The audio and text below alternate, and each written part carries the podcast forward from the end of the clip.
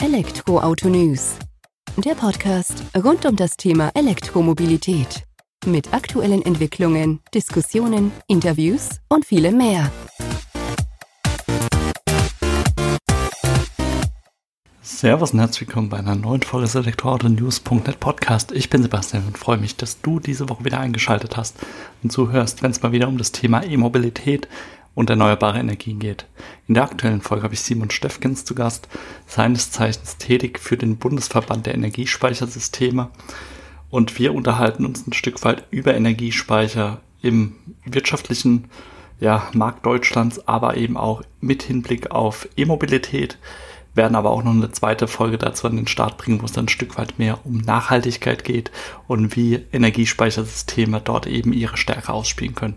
Wir gehen direkt rein ins Gespräch mit Simon.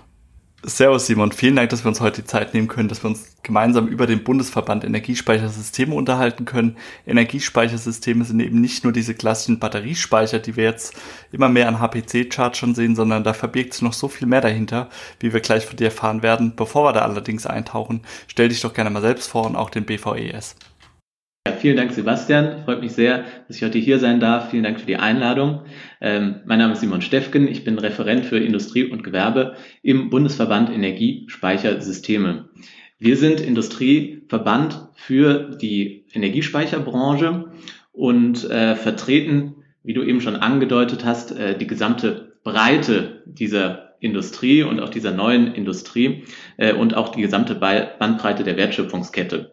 Äh, was heißt das konkret? Äh, in Bezug auf Technologien sind wir sehr breit aufgestellt. Das heißt, von den klassischen Batterien, äh, die allen geläufig sind, ähm, ähm, also die klassischen Batterien vertreten wir, darüber hinaus aber auch thermische Speicher, Pumpspeicher, Kraftwerke, Flow-Batterien. Da gibt es eine sehr große Technologiebreite ähm, die vielen äh, noch, noch unbekannt ist. Und ähm, da versuchen wir auch Werbung für zu machen, zu sagen, es gibt so viele Arten von Energiespeichertechnologien, ähm, dass, äh, dass es für die unterschiedlichsten Anwendungen jeweils passende Technologien gibt. Und äh, sagen, zusätzlich zur technologischen Breite äh, präsentieren wir auch und repräsentieren wir die gesamte Wertschöpfungskette. Das heißt, von Forschungsinstituten, die bei uns Mitglied sind, über Technologieanbieter, äh, dann haben wir sehr viele Projektierer bei uns in der Mitgliedschaft ähm, und dann haben wir aber auch den Bereich äh, Finanzierung äh, und Versicherung. Zum Beispiel die Allianz ist bei uns Mitglied oder die ähm, Munich Re ist bei uns Mitglied, denn ohne äh, passende Versicherungs äh, Policen werden keine Großprojekte gebaut. Und auch für den Bereich äh, Investitionen, ähm, zum Beispiel in Startups ist es unglaublich wichtig, äh, breite Kompetenzen aufzubauen und Fachkompetenz für diesen neuen Bereich äh, der Speichertechnologien, dass die Finanzen auch in nachhaltige ähm, Technologie und Unternehmensprojekte äh, fließen. Zusätzlich haben wir dann auch noch ähm, sozusagen die juristische Expertise bei uns im Haus, äh, weil der Bereich Energiespeicher eben ein neuer Bereich für das Energiesystem ist und äh, das Energierecht nicht geschrieben wurde äh, mit Speichern im Hinterkopf, sondern die sind jetzt ein neuer Player, der da reindrängt ähm, und äh, das bringt gewisse Probleme mit sich. Da gibt es viele Stolpersteine im Energierecht, die aus dem Weg geräumt werden müssen. Und äh, dafür setzen wir uns ein. Und da sehen wir auch gerade eine spannende Dynamik in der Politik und hoffen äh, oder sind sehr guter Dinge, dass da 2024 sehr viel passiert. Konkret im Verband ähm, bin ich, äh, und deswegen sprechen wir auch heute hier für die Arbeitsgruppe Mobilität und Ladeinfrastruktur zuständig. Und äh, in unserer Mitgliedschaft sind die größten äh, deutschen Ladeparkbetreiber wie ENBW, BP Aral, Pfalzwerke, EGO, äh, Tesla und äh, auch Volkswagen äh, dabei, die ja in der Energiespeichertechnologie eine wichtige Komponente der Ladeinfrastruktur sehen. Und wir als Speicherverband äh, sind die idealen Ansprechpartner, die genau äh, verstehen, wie hier sozusagen der systemische Vorteil ist und äh, die das auch überzeugend nach außen hin vertreten können.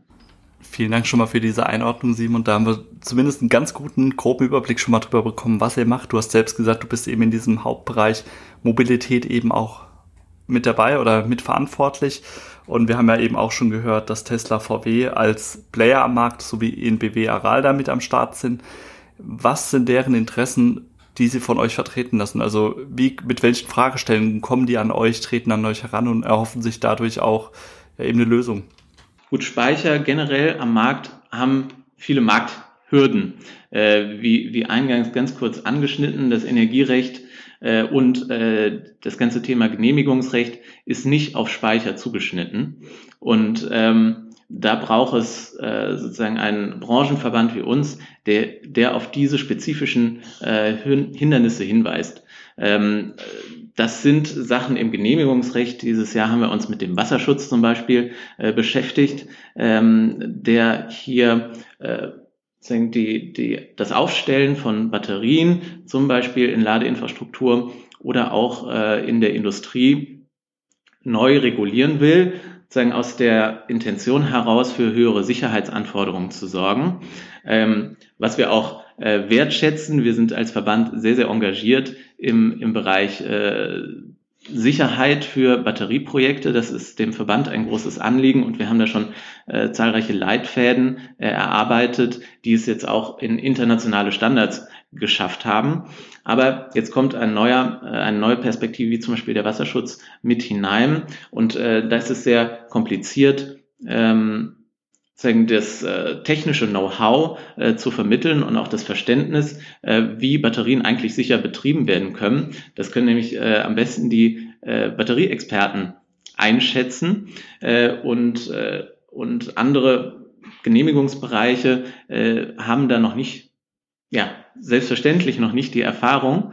Ähm, wollen sich jetzt aber kümmern und äh, da entstehen in der Praxis äh, doch äh, Spannungen äh, und hohe Mehrkosten äh, für Projekte, die gegebenenfalls sogar den Business Case äh, torpedieren können, die aber auch, das muss man dazu sagen, ganz wichtig, äh, in der Praxis keine Sicherheits, äh, zusätzliche Sicherheit garantieren können.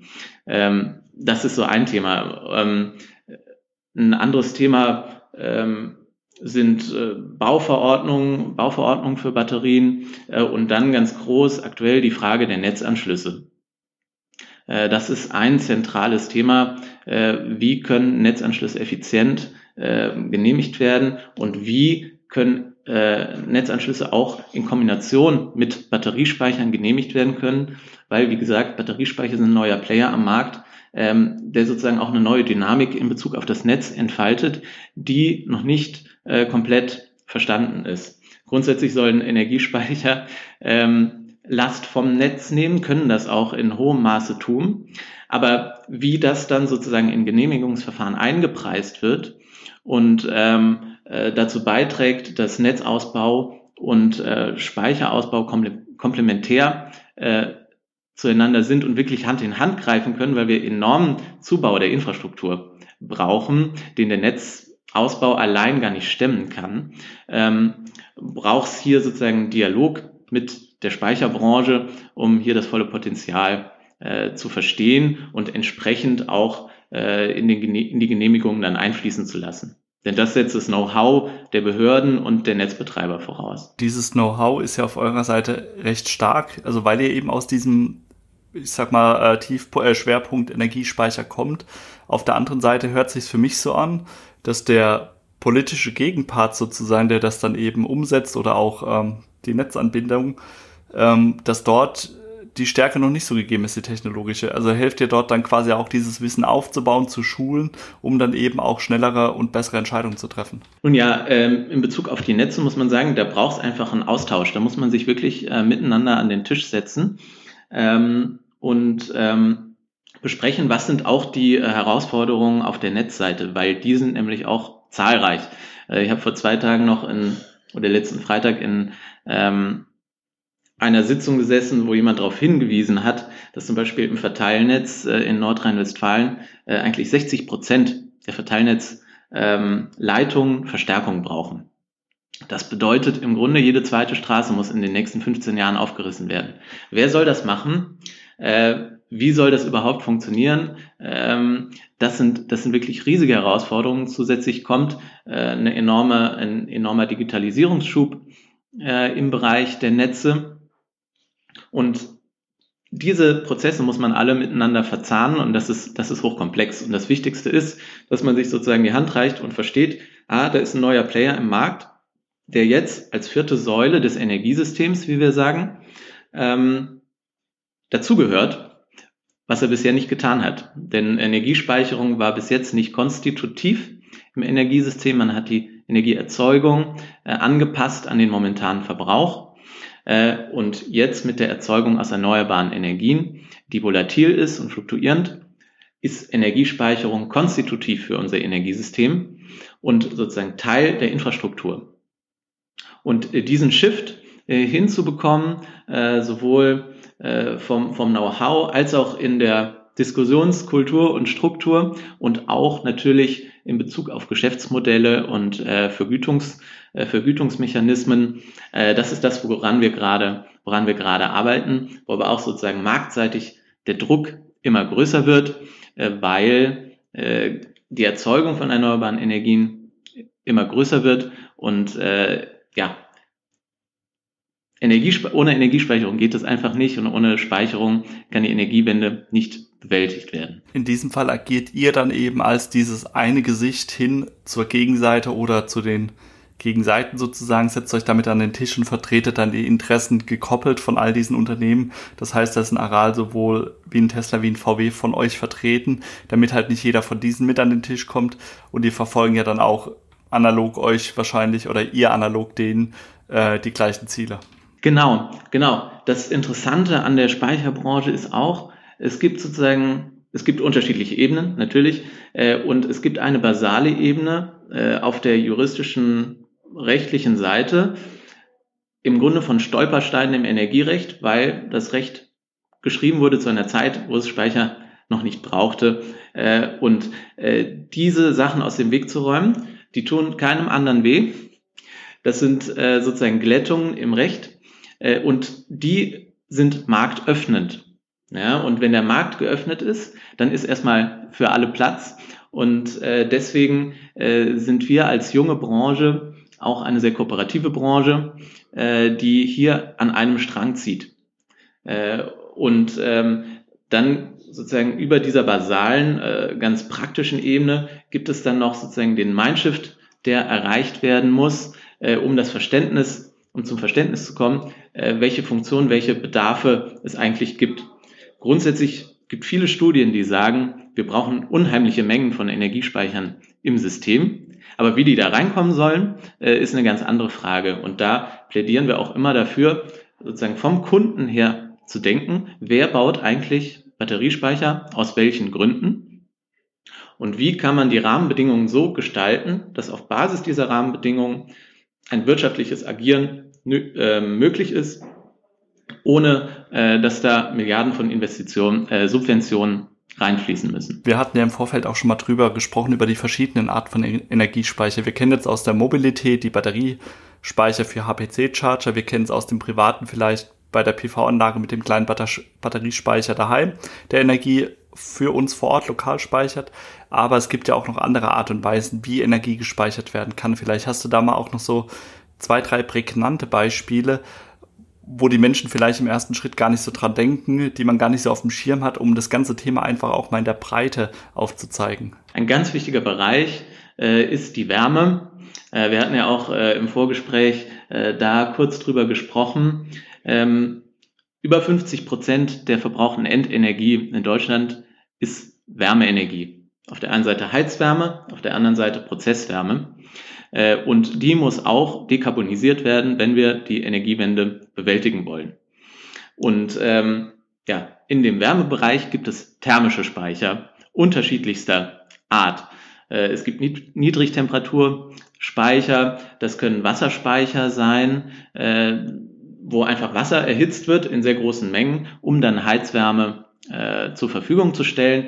Das kann funktionieren wie ein äh, sozusagen Wasserkocher in groß, äh, wo dann Wasser erhitzt wird und ähm, mit, mit einer guten Isolierung, ähm, Stichwort Thermoskanne, ähm, Wärme über einen längeren Zeitraum gespeichert werden kann. Es gibt dann auch Kältespeicher, es gibt so etwas wie Eisspeicher, wo in, der, in dem Phasenübergang äh, des Wassers von flüssig zu fest ähm, die Energie genutzt wird und dann als Kälte, zum Beispiel auch als Kühlung äh, für Häuser im Sommer genutzt werden kann. Dann gibt es den unterschiedlichen Temperaturniveaus, die man in der Industrie auch braucht, folgend äh, unterschiedliche Technologien, zum Beispiel für Dampf von 400 bis 600 Grad, ähm, wo dann bestimmte Materialien entwickelt wurden, die diesen Temperaturen äh, standhalten. Dann gibt es höher temperaturig bis 750 Grad ähm, äh, Speicher, die das in ähm, pulverisiertem Stein speichern und dann die maximale Speichertemperatur von 1100 Grad äh, wird von einer innovativen deutschen äh, kleinen Speicherfirma erreicht, ähm, die da auch ein spezielles Material entwickelt haben, was aus äh, Schlacke der, ähm, der Stahlproduktion hergestellt wird. Und äh, die haben ein ganz spannendes Projekt, um mal ganz äh, konkret zu werden, äh, in den Niederlanden, äh, wo Lace Kartoffelchips äh, jetzt mit ähm, Strom frittiert werden kann man so ungefähr sagen. Äh, die haben dort eine Direktleitung zu einem Offshore-Windpark, der verbunden ist mit ihrem äh, thermischen Speicher, der da ähm, Temperaturen, ich meine bei 800 Grad, äh, speichert.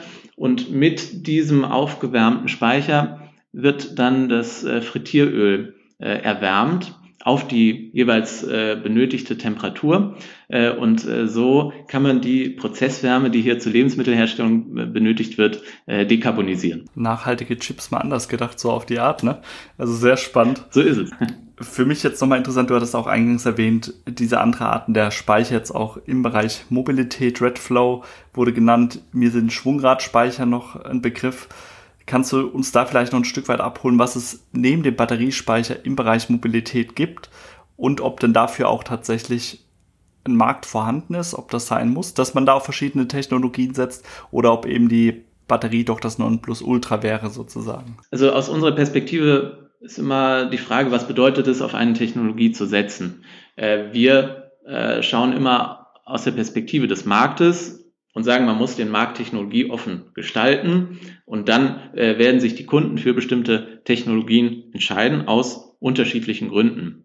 Dort ist jetzt die beiden Hauptplayer äh, äh, schon genannt. Äh, zusätzlich gibt es noch Redox Flow äh, Batterien, die ähm, eine niedrige Energiedichte haben. Das heißt, die sind äh, sehr groß. Dafür sind die Investitionskosten äh, sehr gering. Ähm, auch die Herstellungskosten ähm, sind, sind niedriger und der Energieverbrauch bei der Herstellung ist niedriger. Im Redox Flow Bereich gibt es auch ganz unterschiedliche Zellchemien, äh, die dafür verwendet werden, sozusagen unterschiedliche Materiale in dem äh, flüssigen e Elektrolyt, was in diesen großen Tanks äh, vorhanden ist.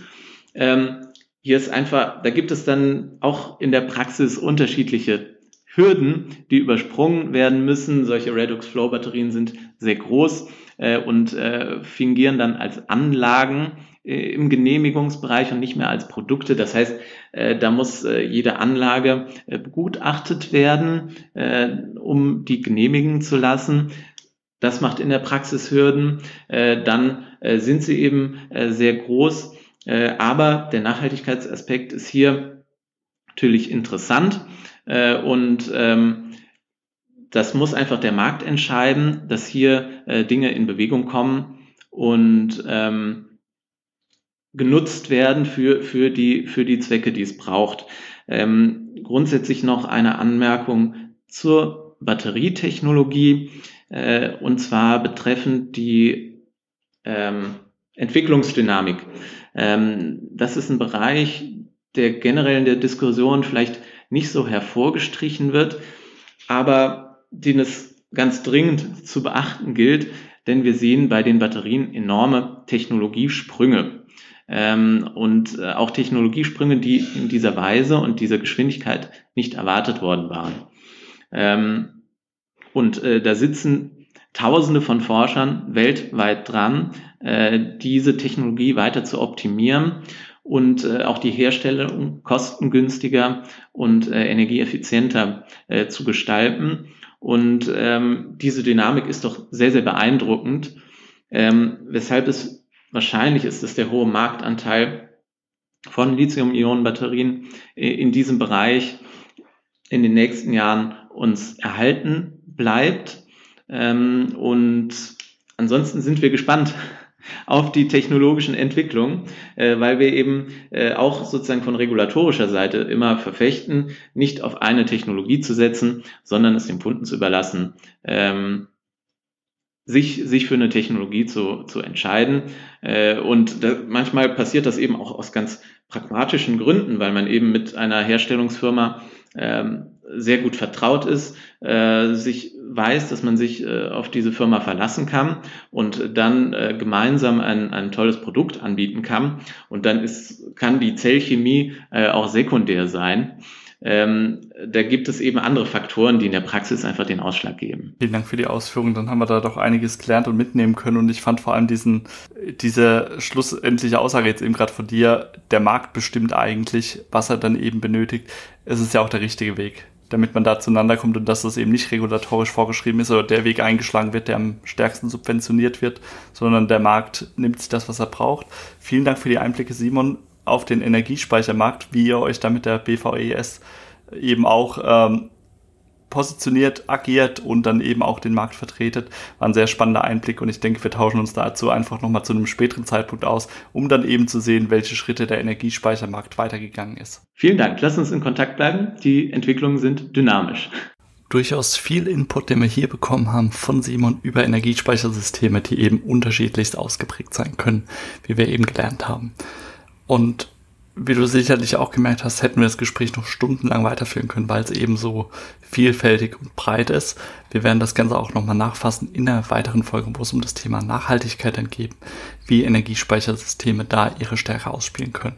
Von daher sei gespannt, wenn Simon wieder zu Gast ist und dir erstmal vielen Dank fürs Zuhören bei der heutigen Folge. Mach's gut, bis zum nächsten Mal. Ciao.